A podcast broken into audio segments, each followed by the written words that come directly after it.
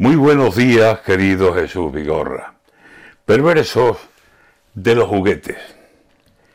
Y llegó Alberto Garzón y dio el discurso valiente, el que todos esperaban, el que ha asombrado a la gente, el que vestido de luz y de igualdad, por diciembre viene en turno de palabra en la voz de los juguetes. Si las muñecas lloraban y se hacían pis los nenes, y hasta hay muñecos que comen y otros que eructan y duermen. Los que ha traído Garzón dominan muy bien las leyes. Digo, las leyes que algunos se inventan por mantenerse. Los muñecos de Garzón son muñecos que mantienen un discurso de igualdad y otro de no te menees. Vaya con los juguetitos que Alberto Garzón mantiene.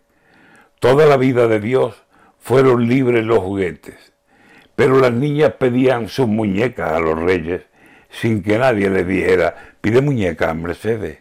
Y los niños, la pelota, pistolas y patinetes, o un paisaje por el cuarto donde circulaban trenes. A mí jamás me gustaron los vestiditos celestes, ni las cuerdas de la comba, ni cocinita, qué leche. Y mis amigas jamás competían por ponerse una espada en la cintura o un cuchillo entre los dientes. Nadie dijo nunca, niño, con las muñecas no juegues, ni a las niñas, no guerrees, tú sigues jugando al teje.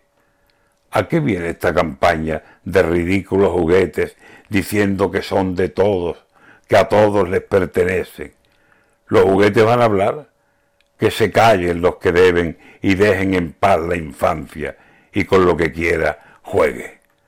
Así fue por mi niñez y así ha sido y será siempre. Por más que quiera Garzón imponer esos juguetes, es el niño el que en el juego la última palabra tiene.